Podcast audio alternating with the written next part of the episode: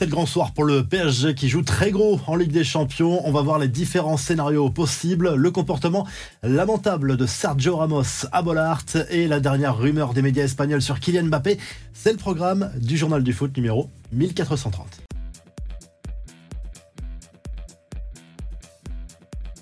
Le PSG clairement sous pression, avançons un déplacement à Dortmund en Ligue des Champions, coup d'envoi de la rencontre à 21h, voici les différents scénarios qui seraient favorables au Paris Saint-Germain. D'abord, le PSG a son destin en main parce qu'en cas de victoire, ce serait non seulement une qualification pour les huitièmes de finale, mais également la première place euh, du groupe. Si le PSG fait match nul, il faudrait espérer que Newcastle ne batte pas l'AC Milan pour aller en huitième euh, de finale et ce serait donc la deuxième place dans ce groupe. Et même en cas de défaite, ça pourrait passer pour le PSG s'il y a match nul entre les Magpies et les Rossoneri du côté de la compo d'équipe euh, du Paris Saint-Germain. Luis Enrique devrait aligner d'entrée Zahir Emery. Ça, c'est forcément une très bonne nouvelle pour les Parisiens.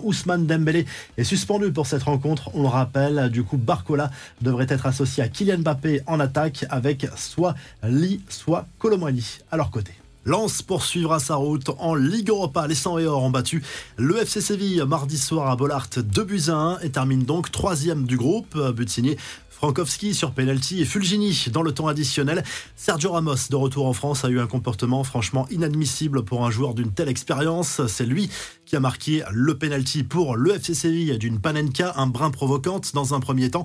Il a ensuite donné un coup de pied dans la main de Brice Samba en voulant récupérer le ballon et il a fini par chambrer le public lensois et après le match rebelote cette fois, il a pesté contre l'arbitre du match. Voici tous les résultats de la soirée. Arsenal et le PSV Eindhoven ont fait match nul, un but par partout. Le Real Madrid a signé un sixième succès en six matchs de C1 cette saison sur le terrain de l'Union Berlin.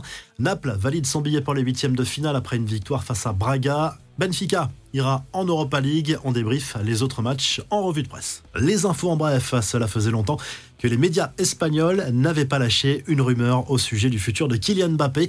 Et d'après El Chiringuito, l'attaquant du PSG n'est pas fermé à l'idée de prolonger dans la capitale française. Bien au contraire, le buteur des Bleus va même étudier sérieusement la proposition parisienne pour un nouveau bail.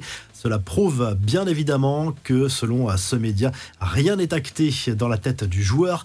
La presse italienne dévoile la très probable date du futur procès de Paul Pogba devant le tribunal antidopage. Ce sera a priori le 18 janvier prochain. Contrôlé positif à la testostérone en début de saison, le joueur de la Juve risque, on le rappelle, une suspension de 4 ans. La Coupe du Monde des clubs est lancée. Qualification facile pour Al vainqueur d'Auckland City lors du premier tour 3-0.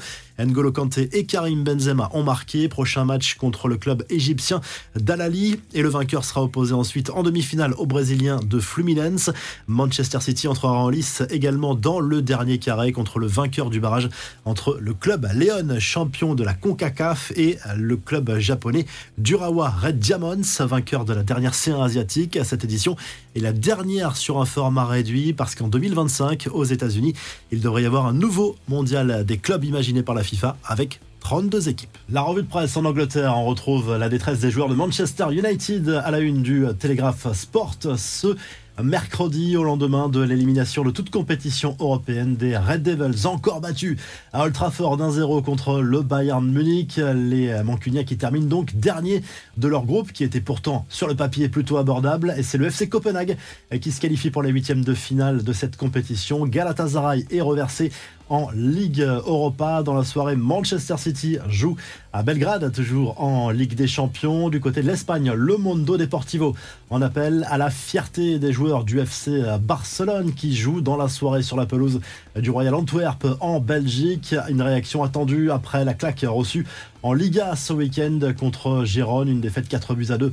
On le rappelle pour les Catalans, même s'il n'y a pas d'enjeu majeur sur cette dernière journée de Ligue des Champions pour les Blaugrana. Dans le même groupe, le FC Porto affronte le Shakhtar Donetsk dans un match décisif au Portugal et du côté de l'Italie. La Gazette dello Sport se penche bien évidemment sur le match de l'AC Milan sur la de Newcastle en Ligue des Champions et revient sur la déception des joueurs de l'Inter Milan qui après un match nul 0-0 contre la Real Sociedad termine finalement deuxième de leur groupe de Ligue des Champions. Ça annonce peut-être un tirage difficile pour le finaliste de la dernière édition en huitième de finale. Et sachez aussi que Giorgio Chiellini a annoncé sa retraite définitive. Désormais, il raccroche l'écran pro après une dernière pige en Major League Soccer. Si le journal du foot vous a plu, n'oubliez pas de liker et de vous abonner. Et on se retrouve très rapidement pour un nouveau journal du foot.